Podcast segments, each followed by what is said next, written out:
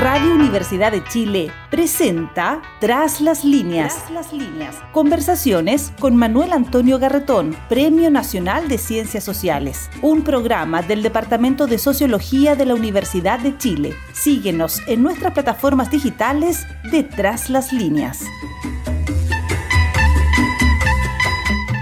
Muy buenas tardes. Bienvenidas y bienvenidos a Tras las líneas, el programa semanal de Radio Universidad de Chile, que, que desarrolla el Departamento de Sociología de nuestra Facultad de Ciencias Sociales de la misma universidad, donde nos encontramos para conversar y analizar los problemas que afectan a nuestra sociedad, a la humanidad, a nuestras vidas cotidianas, desde la perspectiva particular de las ciencias sociales, que es nuestro oficio. En el día de ayer se aprobó el primer artículo de la Constitución, eh, por supuesto, para que pase luego a las votaciones finales, eh, donde eh, se establece el carácter del Estado chileno. Y uno de sus rasgos es el rasgo eh, plurinacional. Este ha sido uno de los temas que más ha provocado eh, controversias, polémicas, intervenciones de personas que hacía tiempo no participaban directamente en política, pero que se sienten afectados. Y yo diría que es, sin duda, uno de los puntos eh, centrales. Eh, para decirlo de alguna manera, que puede ser muy discutible, si no se aprobara el principio de un Estado plurinacional, es muy probable que todo el proceso carecería de legitimidad. Legitimidad legal la tendría, si es que nos aprobara, por supuesto. Eh, si reúne los quórum, eso es otro problema. Pero lo que llaman los teóricos de la ciencia social es la legitimidad valórica. Se perdería. Del mismo modo, como es evidente que las instituciones que hoy día nos rigen tienen legitimidad legal, la tienen, pero el estallido del 2019 la hizo estallar esa legitimidad legal. Y plantó otra legitimidad, la legitimidad valórica, que, que afortunadamente se transformó también en legitimidad legal al aprobarse el eh, proceso constituyente.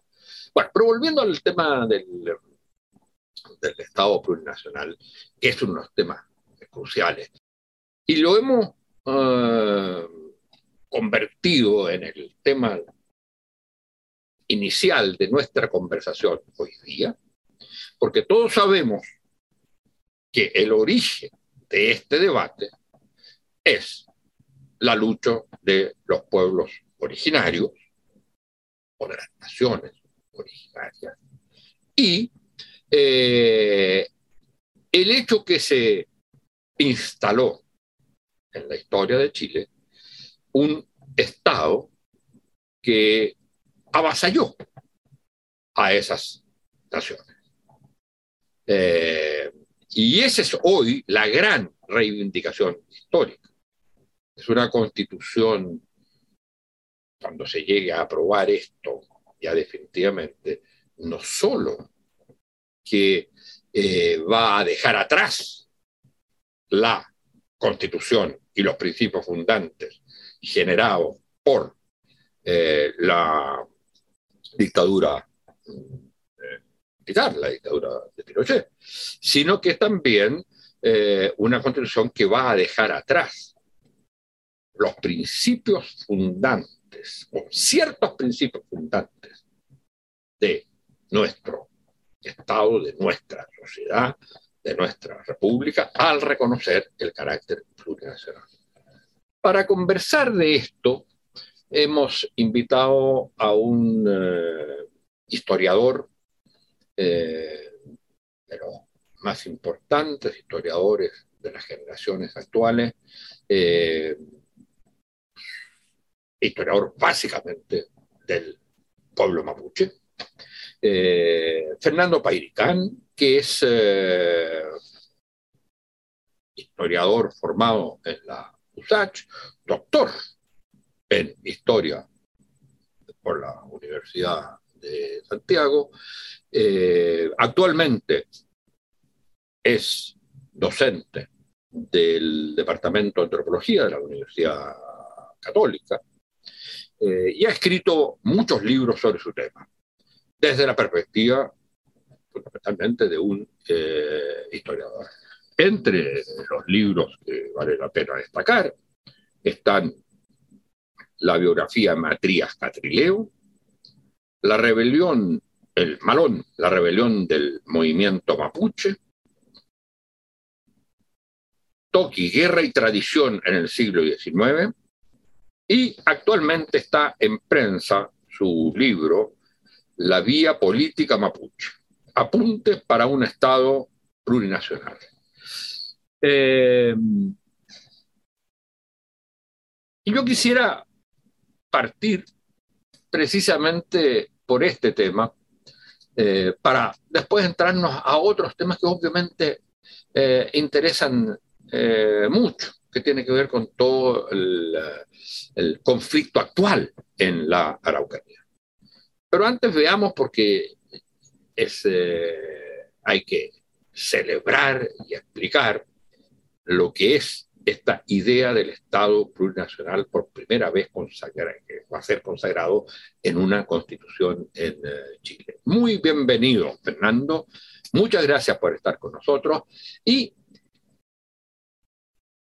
¿Cuál dirías tú que es el elemento central que definiría un Estado plurinacional? Porque en torno a la idea de lo plurinacional se puede estar muy de acuerdo. Por supuesto, que están en contra. Pero, eh, ¿cómo se eh, viabiliza un Estado plurinacional? Todas las naciones tienen exactamente los mismos derechos.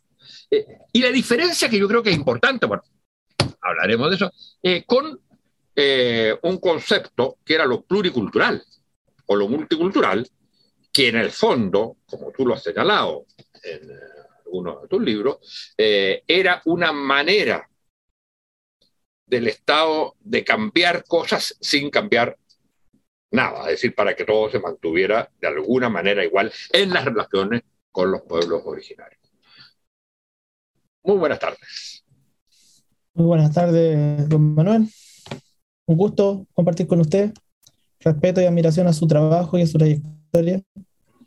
Eh, sobre su pregunta, a mí me gusta la idea del historiador británico marxista Erich Hobsbawm, ¿no? cuando hace sus reflexiones sobre América Latina, él señala que América Latina es un continente para socavar las, ideas convencionales y también imaginar nuevos tipos de gobernabilidad.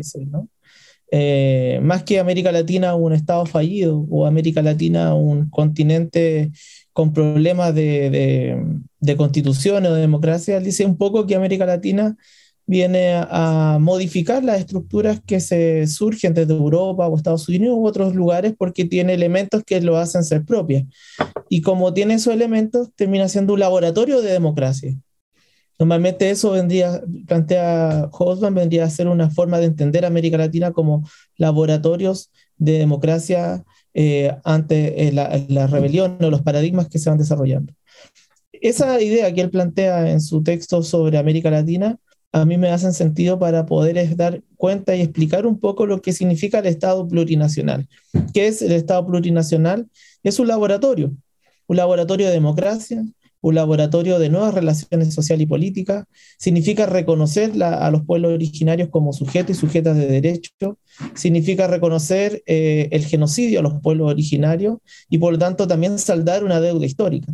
Pueblo originario en sí no, no eran pueblos, pueblos pobres, pueblos, pueblos que fueron empobrecidos durante los 200 años de la existencia de las repúblicas latinoamericanas, pero también viene a develar una, una, una aspecto de las repúblicas latinoamericanas que no han sido sanadas, ¿no?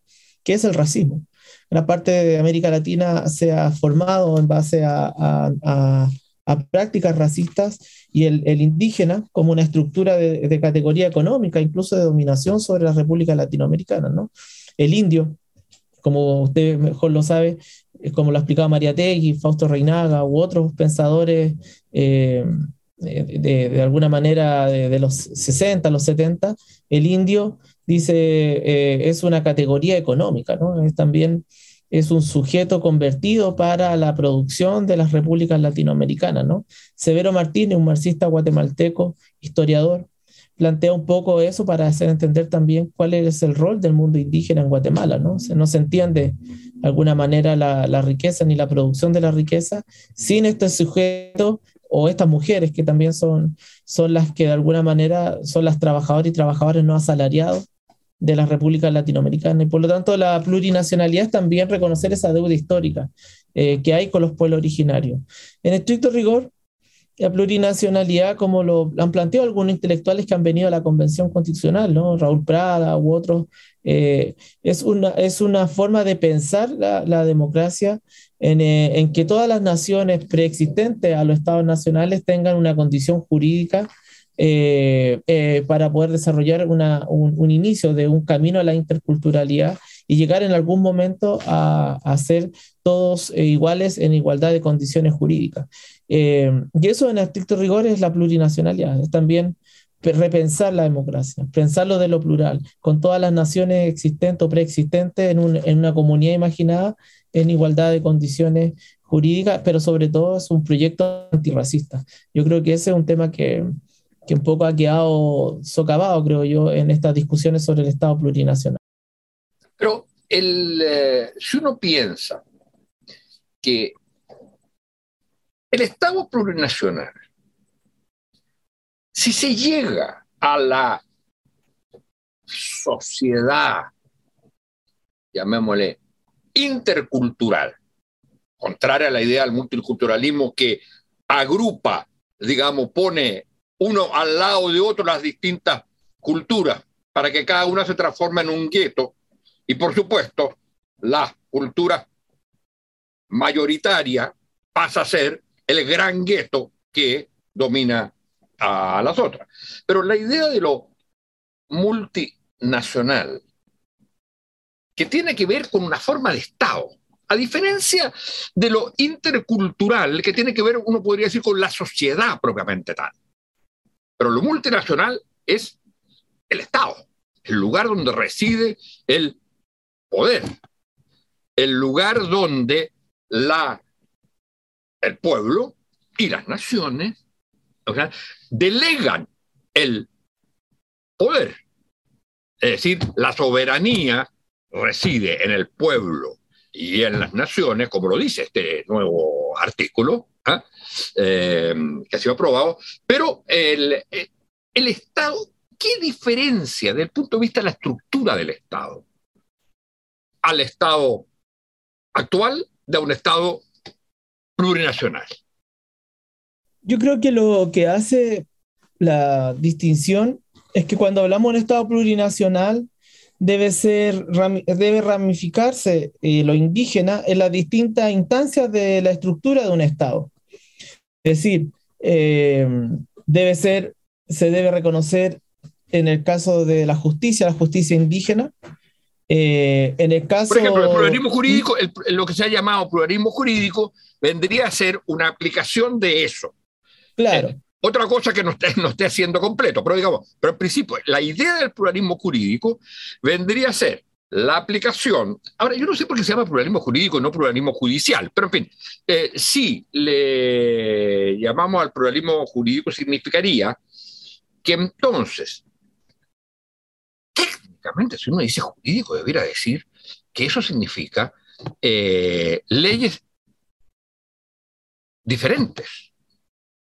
O, o, tal vez, más que, porque yo creo que ahí está el, el debate hoy día con, con, con esta... Eh, eh, con este discurso que la derecha ha desarrollado de, de, de la constitución indigenista, un, pésimo concepto, pero además de que sería un grupo de privilegiados, ¿no?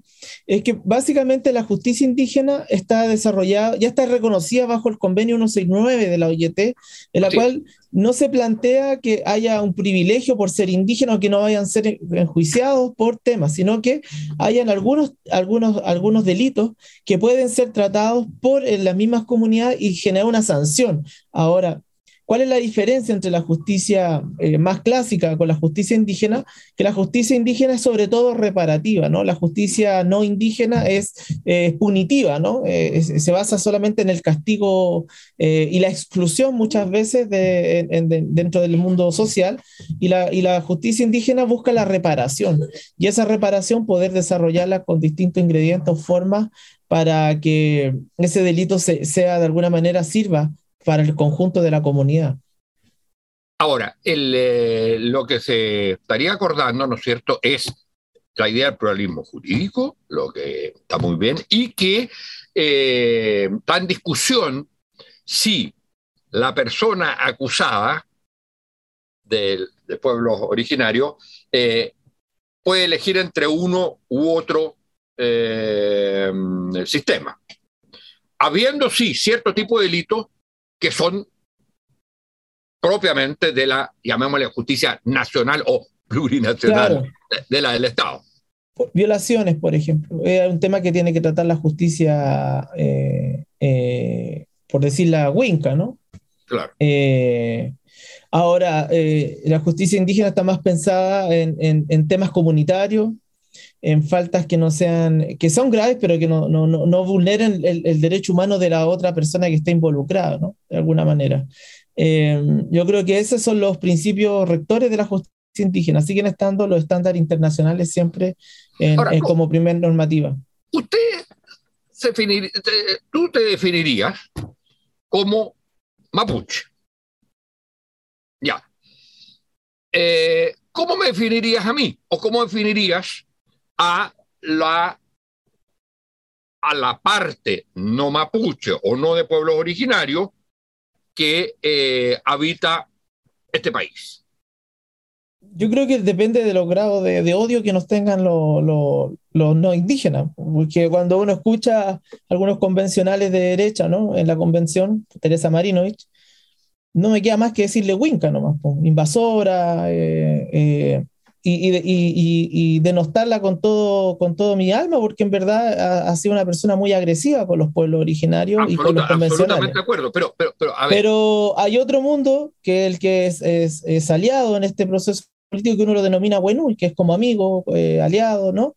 Y por lo tanto, uno ve que eh, es imposible no pensar en una sociedad que estamos relacionados para convivir en estricto rigor por, hasta, que, hasta que haya un Big Bang 2 en donde podamos de alguna manera convivir con personas que estén de acuerdo con nuestros derechos y con nuestros procesos. Y en la convención, por supuesto que lo que se ha logrado desarrollar no ha sido solamente por los pueblos originarios, sino también por sus aliados y aliadas dentro de la convención, lo cual está más vinculado a, sectores eh, de izquierda. Y eso hace que la derecha en la convención o al exterior planteen que los, derechos indígenas son de izquierda, ¿no? Em, Pero tú definirías, tú te definirías como chileno mapuche o solamente como mapuche? Yo, yo identitariamente me, me significo como mapuche y en, y, en el, y en el censo me autoidentifico como mapuche y los escaños reservados lo escribí en una columna, fue la primera vez que me permitió votar eh, por, mi, por el movimiento político que a mí me representa, que es el movimiento mapuche, autonomista. Y normalmente en, en otros momentos, en elecciones eh, distintas, claro, uno vota, yo, vota por, por, por quien sea su, su, posibilidad, pero esta oportunidad, y eso es lo que me parece muy interesante, el proceso constituyente por primera vez, un mapuche independiente del lugar donde vive, puede votar a favor de un candidato mapuche. Y eso está hablando hoy día de una nueva forma de entender también la democracia, creo yo, ¿no? Ahora, el... viendo, porque yo creo que estoy convencido que vamos a eh, consagrar en la nueva constitución eh, el Estado plurinacional. Eh, pluralismo jurídico, y después, digamos, todo lo que tenga que ver con las consecuencias que tú sacas eh, o que se sacan de eh, tener un Estado plurinacional, que es el permear los distintos aspectos constitucionales del Estado, el sistema educacional, incluso habrá que pensar cuando uno piensa también en los temas de, de salud, por ejemplo. Hay una forma de medicina eh, ancestral que también tiene que ser eh, legitimada, etcétera, etcétera. El problema es cómo, yo creo que ese es un camino que está, va a ser complicado, pero está abierto y que es el gran, gran avance, uno de los grandes, grandes avances de esta nueva constitución y de estos nuevos tiempos. Sin embargo, el lo que uno podría llamar el problema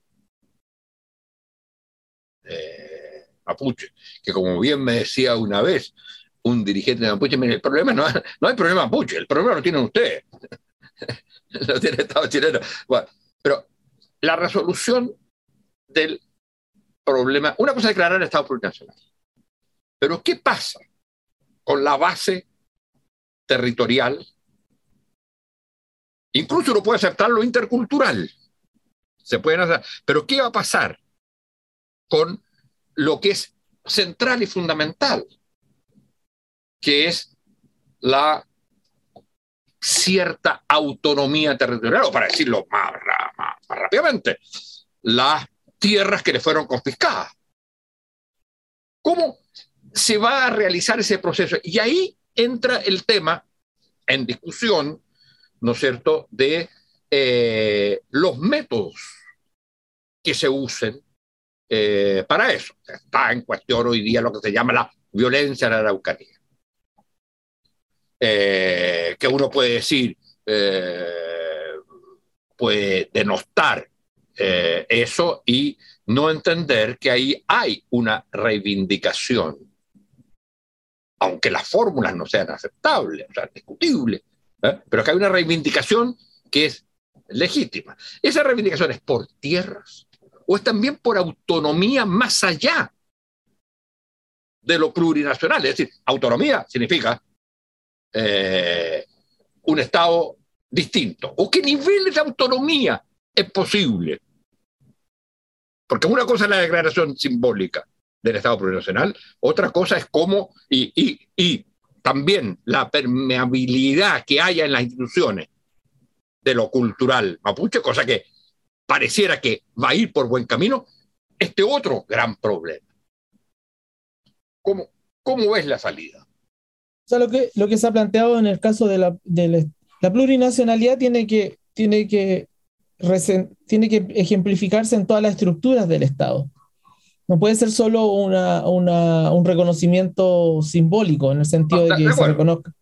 Entonces tiene que estar en el Poder Judicial, tiene que desarrollarse en el Parlamento, con una con escaño, una primera etapa de escaños reservados, creo yo, en la Cámara, no sé muy bien si va a haber una o dos cámaras, no me queda claro todavía, eh, en, en, el aspecto del Estado y dentro de ello se ha planteado que a través de, el, eh, de la regionalización, una nueva forma de regionalización, se genere también eh, a partir del, regional, del regionalismo la autonomía de los pueblos originarios y que las comunidades puedan solicitar la, la, autonomía de sus comunidades, pero también puedan asociarse entre comunidades, ¿no?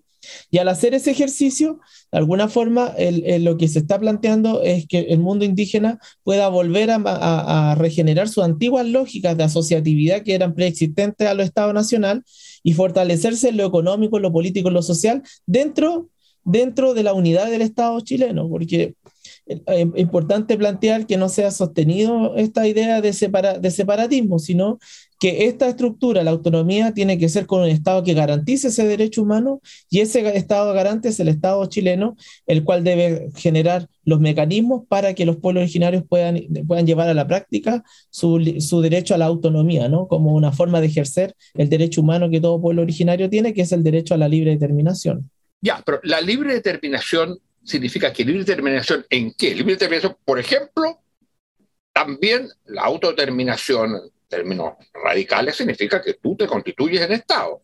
Claro, sí, ese sería, ese sería, ese sería el, derecho ya más puro de, del derecho humano a nivel internacional que el derecho madre, ¿no? Un poco, el derecho, ¿cuál es el derecho madre de todo pueblo? El derecho a libre determinarse, ¿no? Y eso se inicia con, desde la Revolución Francesa, se plantea que es el derecho base. Y luego se va creciendo hasta la descolonización, etc. Los pueblos originarios, a partir del año 2007, la declaración de la ONU, tienen el derecho a la autodeterminación porque de alguna manera fueron, estados, fueron pueblos libres ante la existencia de las naciones. Una forma de poder llevar a la práctica ha sido la autonomía. Y la autonomía es que un Estado tiene que reconocer ese derecho a la libre determinación o el derecho a ejercerla en, el aspecto autonómico. Y dentro de ese debate se, se planteó la reconfiguración de los Estados latinoamericanos en Estados plurinacionales para que puedan de alguna manera llevar a la práctica distintas reformas a nivel institucional donde se pueda eh, eh, desarrollar o, canalizar el derecho a la autonomía, ¿no? Y al hacerlo, y ahí donde vuelvo al inicio con Hosman, es que nosotros es posible pensar como un laboratorio de democracia, ¿no? Para, de alguna manera. Eso me parece absolutamente así. O sea, lo que uno puede decir que si América Latina ha sido laboratorio de democracia, Chile no lo ha sido. Eh, aunque aparezca, aunque aparezca como la más como la más tradicional, la más antigua, etcétera tal vez la unidad popular, tal vez la unidad popular sea un laboratorio de democracia que se intentó. Ahí, ahí, hubo un... Sí, pero yo creo que fíjate que ahí lo central, más que nada, era la transformación de las relaciones económicas. Eh, más, que, más que eh, una, un replanteamiento del concepto de democracia mismo. ¿Eh? claro, pueden haber habido debates en torno a eso, el tema del poder popular y todo, pero eso fueron cuestiones, yo creo, relativamente eh, marginales. Pero a mí lo que, lo, que me interesa es lo siguiente, la autonomía de los pueblos originarios. Ahí hay una cosa interesante en la que tú planteas, que es, eh, no estás hablando solo de la autonomía del pueblo mapuche, es en la autonomía de los pueblos originarios, que generan entre ellos asociatividad de los distintos pueblos originarios que hay, los 11, los 12, los 17 que entre ellos también el conjunto de pueblos originarios que se vean a sí mismos como pueblos eh, originarios. y ya, entonces hay una autonomía de ellos, pero esa autonomía requiere, eh, es, eh, no es, es dentro de un mismo Estado. Claro. O sea, el Estado chileno creciente de... decisiones, grado creciente de decisiones. El Estado plurinacional, en este caso, garantiza el ejercicio del derecho a la autonomía de los pueblos originarios, dentro de la unidad del Estado. Correcto. Ahora, eh, no de la autonomía de los pueblos no originarios. Hasta el momento ha sido el único que tenía autonomía. Es que los pueblos, los pueblos no originarios tienen desde 1818 autonomía, el pueblo chileno ejerció su, su, derecho a la rebelión ante una monarquía y, y, ejerció su derecho a la autodeterminación y construyó su nación desde 1818 y, y, luego, con la, y luego esa, esa, autonomía se convirtió en conquistadora ¿no? y, y de alguna manera se sobrepuso a, los derechos de los pueblos originarios, ¿no? a partir sobre todo de, los gobiernos liberales, donde se, se, hace una extensión hacia el sur con la ocupación de la Araucanía, la anexión de Rapa Nui y la guerra al Pacífico que divide al pueblo aymara y quechua en tres naciones coloniales, en estricto rigor, ¿no? Y el, el eh, los dos puntos que, me interesa eh, tu opinión dentro de esta proyección del, concepto del Estado plurinacional es uno, el tema de las tierras, el tema de las tierras.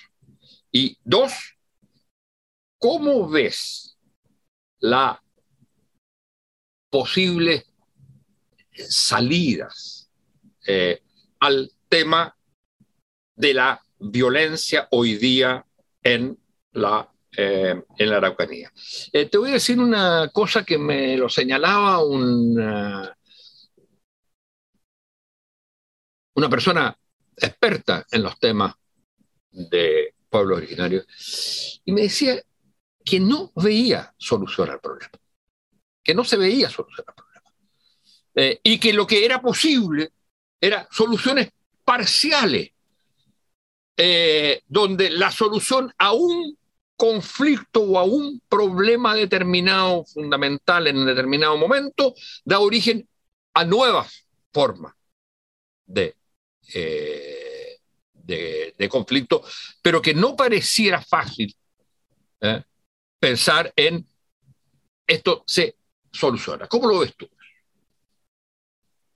Estamos por la tierra.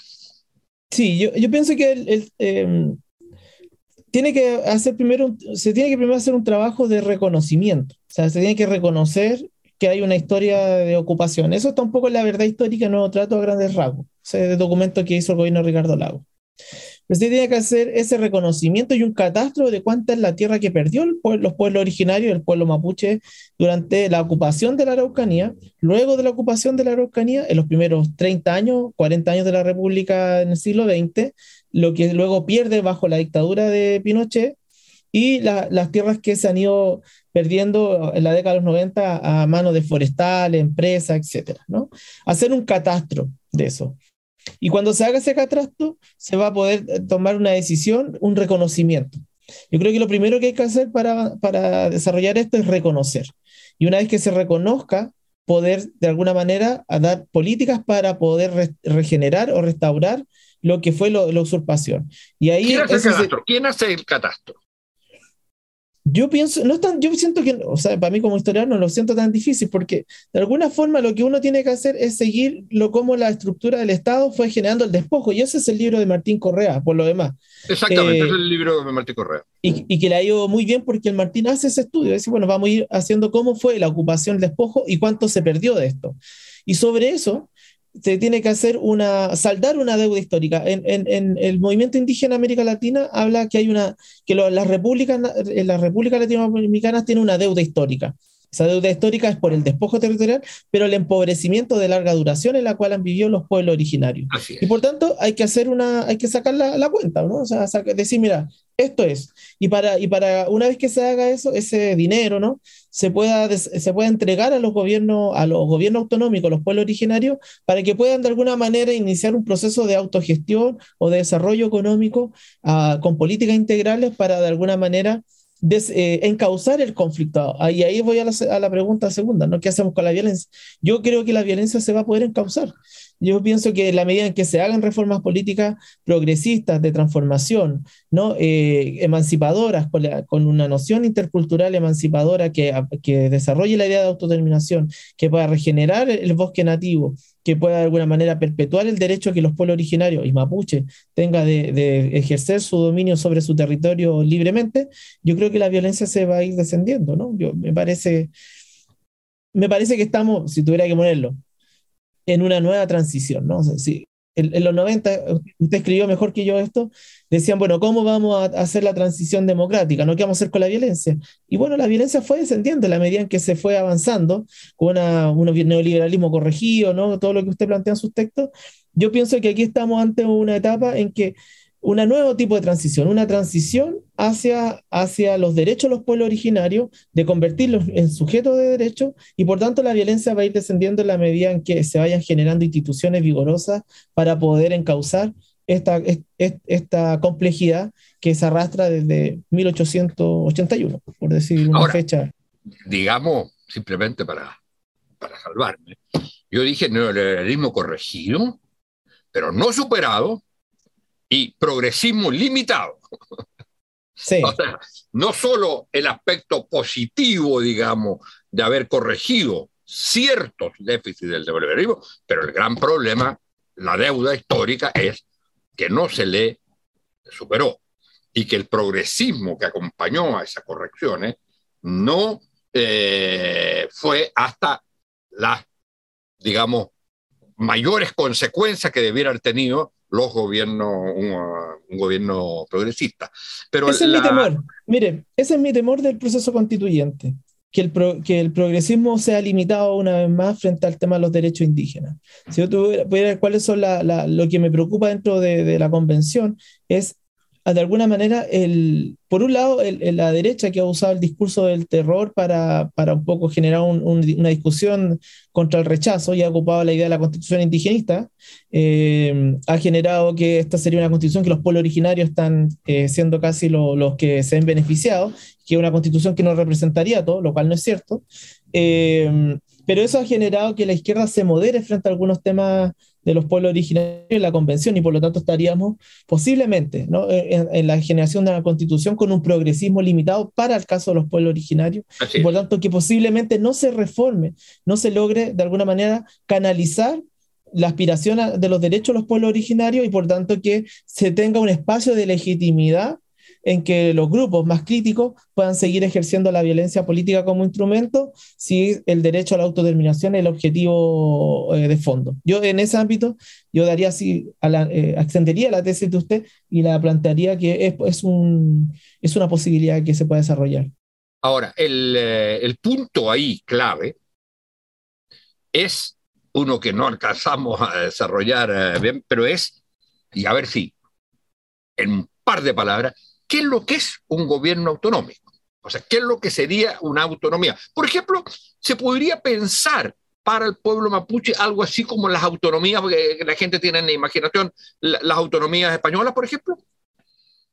Es interesante porque el partido mapuche o el que fue un partido que, que, surgió en el año 2000, con intelectuales que vivieron la experiencia española, lo plantearon para la Araucanía como proyecto y de hecho generaron una propuesta para la Araucanía donde fuera cogobierno. De ellos hablan que la Araucanía, primero que fuera el idioma, eh, el idioma eh, oficial fuera el mapuzungún y que el español fuera el idioma con el que las personas eh, que hablan español se pudieran hablar libremente, que estuviera el, el mapuzungún al mismo nivel que el otro idioma, que hubiera un cogobierno, por ejemplo, en, en las regiones, en la Araucanía, con un intendente, con personero indígena, que hubieran consejeros del mundo indígena, que se reconociera eh, la salud indígena como parte del, del, del sistema.